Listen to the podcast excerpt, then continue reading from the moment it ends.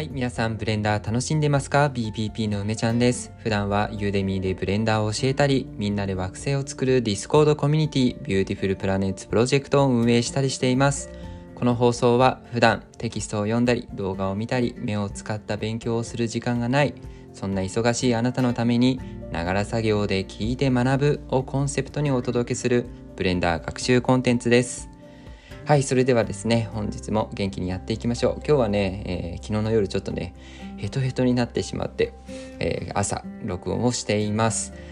んで、なんかね、あの、ずっと、ずっと痛かったんだけど、オープニングバーっと喋るじゃないですか。後半ですね、必ず息がちょっと、あの、なんだ、どこら辺かな。ながら作業で聞いて学ぶあたりからちょっとずつね辛くなって息継ぎポイントがなくてですね、あのブレンダー学習コンテンツですっていう言い切る時にはだいぶ だいぶ喉が締め上げられてますね。これどこで息継ぎしたらいいんだろうっていう。ねあの おすすめの息継ぎポイントを教えてくださいということで今日はですね、えー、ブレンダーのお話は、えー、パーティクルシステムのね話に戻っていこうと思います、えー、だいぶね全然前々回ぐらいからね、えパーティクルシステムガッと喋ってます。前回はねちょっと息抜きってことで、えブレンダーの息抜きにブレンダーの話してましたけどブレンダーのね、えモディファイヤーについてちょっと3つ紹介しましたよねえっ、と、ディスプレイスっていうさ、変形関係のモディファイアだけじゃなくてね、まあ、スキンとか、あシンプル変形とか、あと、なんだっけ、えー、あ、キャストかね、この3つを紹介しましたね。で、今日はですね、またパーティクルシステムに戻って、えー、まあ、エミッターヘアにね、えー、と、関わらず、回転っていう項目についてね、話をしていこうと思います。回転ね。うん。まあ、回転のね、定義のところ、あの、話をして、で、あとはね、ちょっとした注意事項というかね、あの意外とヘアに関する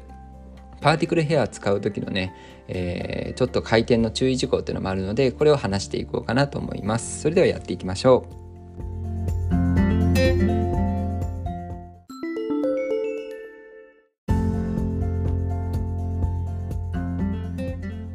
はいということで本日はパーティクルな、えっ、ー、と、回転ですね。ちょっと噛んじゃった。えっ、と、なん、どんなところで噛んでんねんという。えっ、ー、と、パーティクルのね、回転について話をしていこうと思います。えー、で、エミッターとね、ヘアっていう2つのね、パーティクルタイプってのありますけど、まずはエミッターから話していこうか。エミッターね、まあ、まあ、比較的簡単というか、あの、回転っていう項目があるので、そこにね、チェックを入れることができるんですね。うん、チェック。で、これね、回転っていうのはね、多分、本当に初めての人は、微妙にね意味を取り違えることがあると思うんだけどこれねパーティクルの例えば粒とか、まあ、メッシュオブジェクトとかっていうのはさあの回転させるっていうのは何て言うんだろうパーティクルを発生させてからさあの回転しながら飛ばすってそういう意味ではないんだよねここでいう回転でまあではないっていうか半分そうなんだけど、えっとね、これはねえっとほとんどの最初設定する場合は向きっていう意味なの。向き。どっちを向いてるか。なんでえっと何て言うんだろうな。ぐるぐるぐるぐる回すっていうのはこの後いくね角速度っていう一つ下のね、えー、と詳細設定があるんだけどそっちを設定します。この回転っていうのは主にね最初の向き初期の向きを決めてるっていうふうに考えてください。だから速度もさ初速度を決めてたじゃないですか。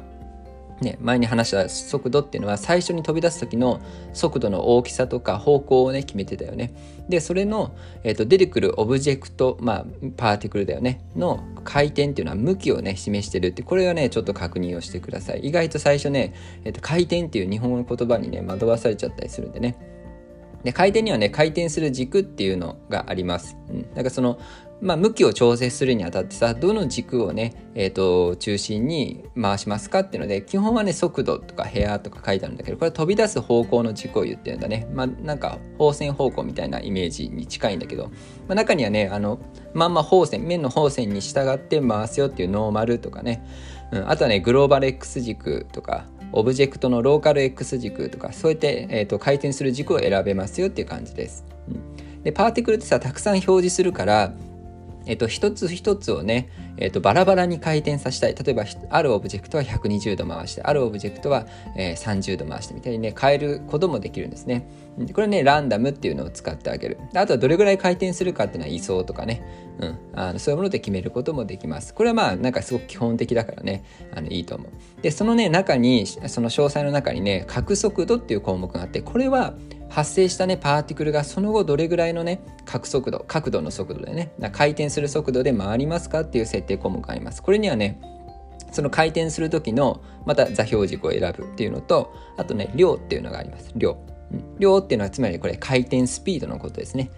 回転の中の角速度の量っていうのは回転スピードを表してます。でねだから基本的にはねここだけなんだよね。あのスピード回転するスピードを決めてるのはね設定欄、まあ、1つだけです。1つだけ数字入れるの1つだけね、うん、ということをちょっと押さえておきましょう。はい。でですねえっ、ー、と今のねエミッターの話なんだけどえー、もう一つはねヘアなんですねヘア。でヘアも同じくえっ、ー、とまあ、向きを示してる、ね、回転っていうのは向きを示してるんだけどこれね詳細設定っていうところにチェックを入れないとそもそもね回転っていう項目が出てこないよっていうのがちょっと注意事項です。だから、ね、ヘアと,、えーと、エミッターの違いはヘアはね詳細設定っていうのをねつけてあげないと回転っていう項目がそもそも出てこないのねだからなんかこうオブジェクトからさ、えー、と何かしらのねヘアパーティクルっていうのを生やしたい時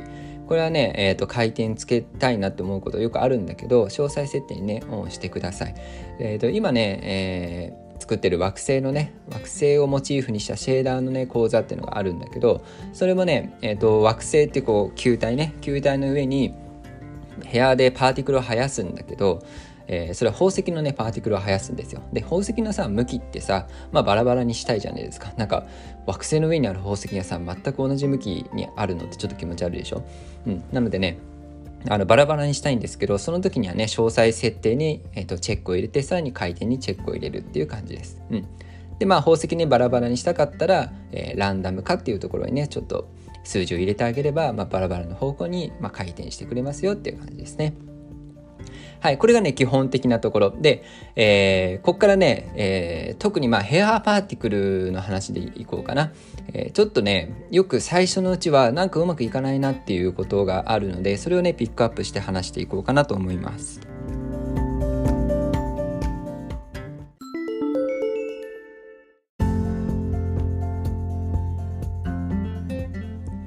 はいじゃあちょっとね深い話というか、まあ、意外とちゃんと何て言うんだろうな調べたり勉強しないとね、えーと、使いこなせないような項目っていうのを話していこうかなと思います。でねヘアのタイプのパーティクルで実は詳細設定っていうのを有効にすると回転出てくるんだよって話をしたと思うんだけどその左にね再生っていうチェック欄があります再生。ねこれね、えーと、説明が何て出てくるかっていうとフレームごとにヘアが再生しますって書いてあるね。でこれ何かっていうとさ例えば何て言うんだろうな、えーと、ヘアの長さを変えたりとかそうそういう変化をもたらす時にこの再生にチェックを入れとかないとね、えーと、タイムラインをあの走らせても部屋が動いてくれないっていう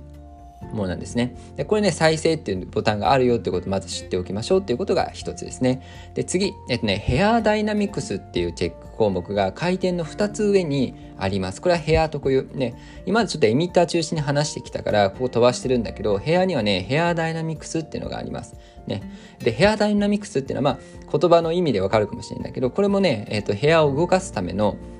えっと、項目なんですね。例えば、なんかメッシュオブジェクト、立方体にじゃあさ、適当にこう毛を生やしたとしましょうよ。ね、で、単純にさ、立方体を動かしてね、キーフレームを打ってなんかアニメーションを設定して、もう立方体が動いてる。で、その時にヘアパーティクルっていうのは基本的にはね、何も動かないで、そこの毛がね、ビシッと生えて、そのままついてくるんですけど、これヘアダイナミクスっていうのを設定するとね、このヘアに設定されたね、セグメントっていうこの、まあ、折れ曲がる関節みたいなのがあるんだけど、そのね、関節、を元に関節の数をね元にですね、えーと、部屋が曲がります、うん、動くとそれにね、えーと、ゆっくりまあ毛で言ったらさ毛の根元はすぐついてくるんだけど毛の先端は立方体の動きにすぐにはついてこなくてなんかふわっとね風になびくような感じで、まあ、部屋がついてくるみたいなことが起きるんですね。これねヘアダイナミクスっていうね項目。になってます。ちょっとね、回転とはまた違うけれど、まあ何かね、えっ、ー、と、動かしたりする時には、ここら辺の項目っていうのが関わってきますよっていうことですね。はい。でね、えっ、ー、と、今日ね、一番話したいのは、えー、ちょっと回転の話に戻すけど、回転のね、ランダム化っていうのが、なんだかうまくいかないっていうシチュエーションがあるんですよ。それがね、何かっていうと、コパーティクルを使った時なのね。コパーティクル。でコパーティクルってまだ説明をしていないけれどももしね使ったことがある人は、えーと、こういうことが起こるかもしれないよっていうのはちょっとね頭に入れておいてほしい。でコパーティクルっていうのは何かっていうともともとね生成しているパーティクルのことを親っていうんですね親パーティクル。でその親に対して、ね、親に対して周りに周りにバーッとこ子供をねえーと、生成するのがコパーティクルで単純にパーティクル親をたくさんね作るよりもまあ、処理が軽いんですね。処理が軽い。でたくさんのね、えーと、部屋を生やすことができるんだけどこのねコパーティクルを使った時にはこの回転っていうのの、えーと、ランダムっていうのがね全然うまく効きません。うんと効かないはず。これバージョンによって違うのかもしれないんだけど意味わかるかな？例えば100個さパーティクルがあって向きをバラバラにしたいと思ってるんだけどその100個に対してねコパーティクルを設定してえーと、それぞれね子供を持った状態。ちなみにね子供を再生してる時にはね親は消えちゃうんだけどデフォルトの設定だとね。ちょっと細かいけどねコパーティクルを設定するとね親っていうのは見えなくなるんですよ。でねその状態で、ね、回転をランダムにしても実はねメッシュが一律にぐるぐるぐるぐる回転しちゃって、えーと、これねコパーティクルっていうのは何、うん、て言うんだろうなバラバラの向きにできないんですよね。バラバラの向きできない。これちょっとねあの注意が必要です。だからあの宝石の惑星をね作る時もあのコパーティクルを使ってねたくさん生やすこともできるんだけどそうするとね宝石の向きが一律でぐるぐるぐるぐる回っちゃうんですよどうしてもね。これなんなんでかこれランダム化変えてんのにこう変わらないんだろうって思ったらそれはねコパーティクルが影響してるんだよっていうのね、うん、困った時はちょっと覚えておいてください。回転のねえっ、ー、とランダム化っていうのを設定する時になんかうまく回らない。えランダム化設定してるのになんで向きがちゃんとバラバラにならないんだろうと思ったらコパーティクル怪しいなと思ってください。これがね今日一番伝えたかったこと。私もねあのこれで困ったことっていうのはねえー、何回かあるっ。てか、1回で、1回で覚えるよって話なんだけど、あの、うっかりね、やっちゃうんだよね。だからコパーティクルってすごくね、よく設定する項目なんで、あの、うっかりね、ダブらしちゃって、なんか思うように回らないなって、ああ、コパーティクル設定してたよってことよくあるんで、これね、是非気をつけてください。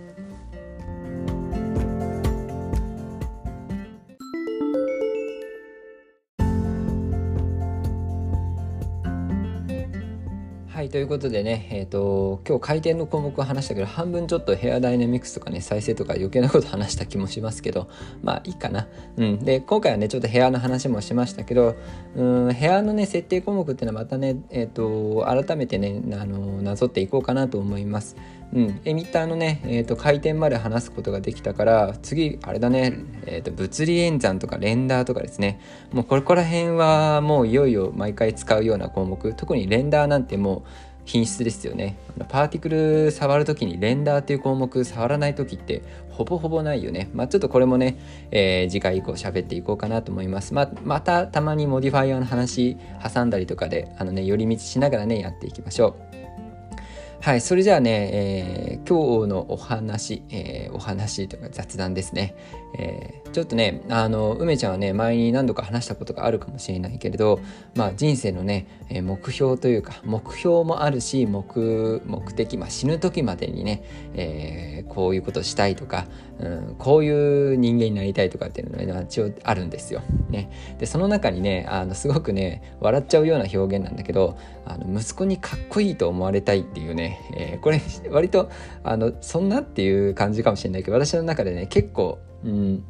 結構ね汎用性のあるっていうかねあの意味のね深いね、え私のなんとあり方っていうのがねこう息子にかっこいい親父に思われるってねかっこいいパパであるということなんですね。うん、でそれについてねちょっと今日は話していこうかなと思います。なぜねそういう目標なのかでなんかすごくちっちゃいようなことじゃないですかでもね私の中ではねこれはすごくねあの自分の生き方にとってね大事なあの考え方がまあそこにねあるんだよねっていう話をしていこうかなと思います。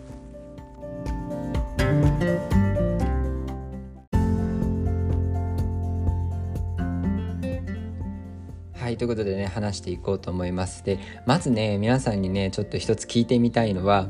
うん、子供って可愛いですか？子供って可愛い？ね どうなんだろうな。人によってねあの可愛くないっていう人もいっぱいいますよね。可愛いですよねっていう人もいますよね、あとねあどっちかというと梅ちゃんはねどういう人かっていうと子供って可愛いですか？って聞かれると あっていうなっちゃうんですね。あー可愛いですねってこう分かります？このめちゃくちゃ満面の笑みでね、えー、顔を引きつらせながらね あの満面の笑みで顔を引きつってるっていうのちょっとなんか相入れない感じですけどなんか分かる人いるんじゃないかな、うん、可愛いですけどねっていう感じなんですよね。子供大好きですよ、うん、子供はね大好き、うん、でもさなんかそのか可愛いっていうさ一言でね片付けないでくれっていうぐらいのねなんかまああるじゃないですか。こねあるんですよ。子育てってね。でまあねそんなね中でね私はねあの、まあ、死ぬ時にね息子にかっこいい親父だったなと思われて死にたいなんてことをね思いながらあの活動してたりするんだけれど、まあ、これについてね話をしていこうと思います。でね、えーとまあ、今のね質問は何かっていうとまあさ私ね子供のことをねあのまあなんか手放しに可愛いなって実はあんまり思ってないというかなんかでも子供のことが好きだっていう感情はねすごくあってそれ何なんだろうって思った時にねやっぱりその子供にはさ不確実性がすごくあるなっていう不確実性ってのはつまりさまあ何言ったら何にでもなれる可能性があって、まあ、未来がさキラキラしてるように、まあ、見えるんですよね。で事実そうだしで同時にさ不確実性なんであのワクワクするような未来があるかもしれないしもしかしたら、うん、すごく悲しい未来が待っているかもしれない苦しんでいるかもしれないっていうそういうさなんか不安みたいなものも一緒に感じるわけですよ。わかるかな？つまり安定してないんだよね。まあ、子供ってそうじゃないですか。まあ、何が起こるかわからないよね子供がどんな風に成長するかこれからさ反抗期があのうちの息子くん4歳なんだけどねこれか反抗期がさ、まあ、きっとやってくるわけじゃないですか。まあ、それってさ変化がさたくさんあるそれがまあ子供だと思うし別にそれでいいと思うんだよね。でそういうのをねひっくるめてねなんか梅ちゃんそういうの子子供が好きなんですよね、うん、なんかその何て言うんだろうな変化にまだまだ飛んでいてね可能性があってだけどちょっとどこかね、えー、なんか不安な面もあるねってそういう子供のその、うん、不確実性っていうのがすごく好きででちょっと前に話したけれど私はねずっと学生の頃は塾でねバイトをしてました。で小学生とね中学生ずっと教えていたんだけどその子供がね可愛くて可愛くて仕方がないってそういう感じじゃなくてやっぱり勉強を教えるっていう、まあ、側面もあるけどさその何て言うのかな子供の可能性に対して何かこう自分がねやっていくっていうことはすごくくねまあ、やりがいだったし、まあ、すごく楽しかったんですよねだから子供がねあのなんかやっぱり、ね、その時から子供が可愛いただ可愛いなっていう感情よりかはなんかこの子供たちのために何ができるかなっていうことを考える意味で可愛い存在大切な存在だったんですよね。いやプラスにもなるしマイナスにもなるんですよ特にねまあ小学生も中学生もそうかなあの彼らっていうのはさすごく言葉に影響されるし環境に影響されるし本当にねいろんなものに影響されて刻々と変化するんですよ。うん、なんかちょっと前までさ受けてたものがさ 受けなくなったりするわけ まあ受けるっていう話はあれだけどまあなんかさ趣味思考もすごく変わるし考え方もさあのいろんなものがね刻々と変わっていくんだよね。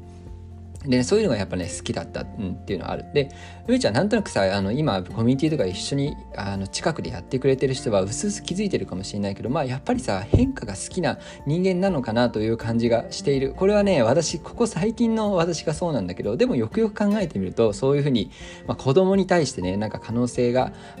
というかその不確実性に対してこう自分が何か心躍ってねなんか頑張れたっていうのはなんか昔から結局そういったなんか不確実なものっていうのがあなんか好きなのかもしれないなっていうのをね最近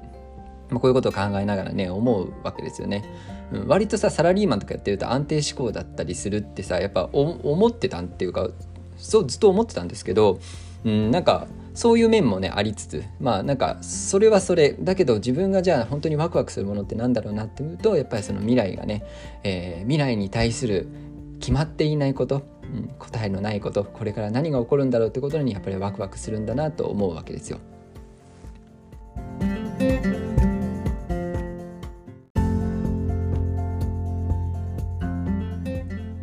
でねじゃあ子供はね可愛いですかってことでさっき聞いたんだけど、うん、まあさ子供はね、えー、まあ可愛いんですよやっぱりねでそしたらそれはさ愛おしいものでさ大切なものでそしてある種さ今さっき話した通り、うん、自分の生き方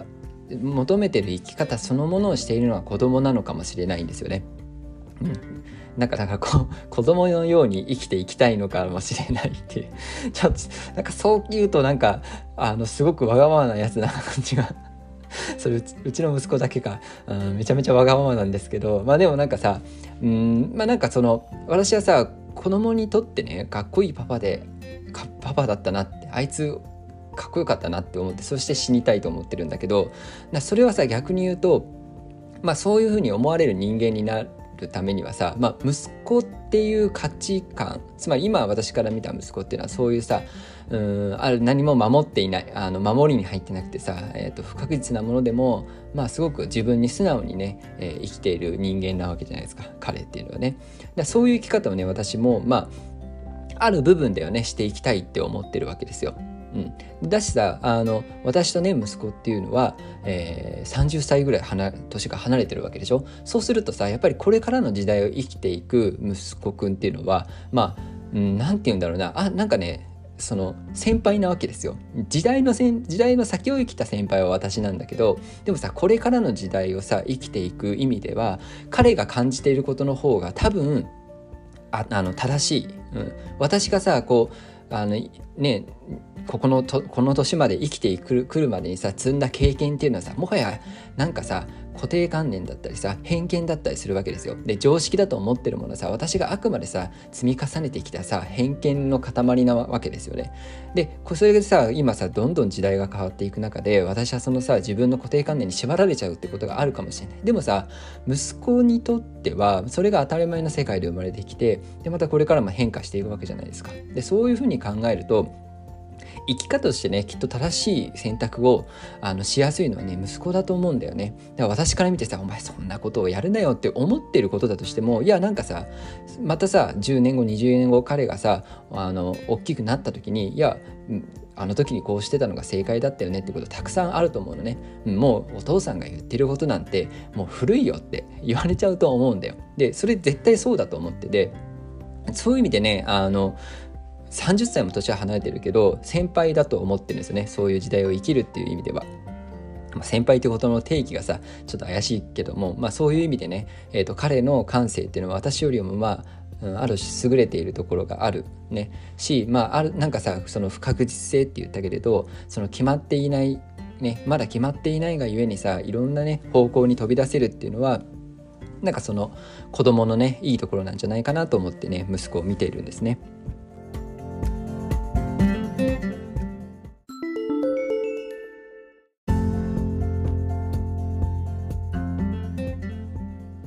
てなことでね、うん、で、どういうことなのよっていう話だと思うんだけど、つまりさ、私がね、息子にとってかっこいい親父だったなと思って、えー、死ぬためにはさ、何が必要ですかね？何が必要だと私は考えたかっていうと、要はさ、息子にとってかっこいいと思われることっていうのは、わからないんだよ、まだ。わかる？それは私には答えがないことなの。で、息子が、ね、私は息子くんが持っているものだし今持っていなくていつか持っている、ね、ものなわけ。つまり10年後にさ息子がね私を見てかっこいい親父だなと思ってくれる。20年後に思ってくれる30年後に思ってくれる。それはねずっと変わっていくだいくものだと思ってるしきっと私がね感じていないことだと思っているわけ。だからあの息子にねかっこいい親父だと思って死んでいきたいというその、えーと、と判断する人はさ息子なのってなんかちょっと最初違和感あるでしょ、うん、それってなんかあなたの目標じゃないじゃない？ね。息子の価値観であなたのね人生のまあね、人としての在り方の目標を決めるのっておかしいんじゃないのって、まあ、思うと思うんだけど私の中でのこのね息子にかっこいいと思われたいっていうのはでこの先ねどんどんどんどんまたさ時代が変わってね、もうどんなさ未来が来るかわからないそんな中でもそのね、えーと、新しい世界を生きている、まあ、そういった意味で先輩であるね私の息子から見てその親父っていうのはねあんたはもう古い人間だよっていうような生き方をしたくないな。これが私のねまあ、生き方人としてのあり方の、まあ、目標というかね在り方としてこういうふうにね生きていきたいなと思うわけですね。うん、息子っていうのはさこれからどんどんいろんな感性がねあのついていって本当に、まあ、まだまだ不確実だしどうなるかわからないどんな人間になるからね、まあ、優しいやつになってほしいなと思うんだけどまあでもさ彼から見てね、えー、そういったあのまあなんて憧れ憧れてもらう必要はないんだけどさまあでもねこの親父はなかなかなかなかいいんじゃねえかっての なかなか時代に合った生き方してんじゃねえかって言われるようなね、まあ、そういうあの生き方をしていきたいなと思ってます。うん、だからやっぱりさあのなんかね私はね自分が今持ってるものってのはあんまり大切にしてないんですね。持ってるものってのは価値観とかさあ資産とかさあまあ資産っていうのはさ、まあ、ある仲間とかそういうのは大事だよ。だけどなんかその今自分がさ守らなきゃいけないものに固執しすぎちゃうのは良くないなって思ってて。なぜならさその一回守り守ろうって思っちゃうとさなんかすごくフットワーク重くなっちゃうじゃないですか。でねまあ、そういうふうに生きていたあの時代もあったけどやっぱりね今そういうものをそういう足かせをね取っ払ってやってる時の方がもう何倍もね楽しいから、まあ、きっとそれがね私の正解なんだなと思って、まあ、生きてますよっていう話でした。うん、この話ねちょっとまあ初めてねあのこうやって口に出してね喋ったからなんかちょっと回りくどいね回りくどい話で最終的に無理やり結論につなげてるような感じになっちゃったかもしれないんですけどうんまあ、まとめるとね、まあ、息子にかっこいい親父だと思って、えー、思われるようなねそんな生き方をして、まあ、最後は死にたいなって思ってます。うん、でそれはなぜかというと息子っていう存在はね私より、えー、まあ後に生まれたんだけれどこのね新しい世界の中で長い時間を生きて生きていくね先輩なんだなというのはね本当にこれは思っていて、まあ、そういった息子から見てねあの私がこう何て言うんだろうな生き生きとあの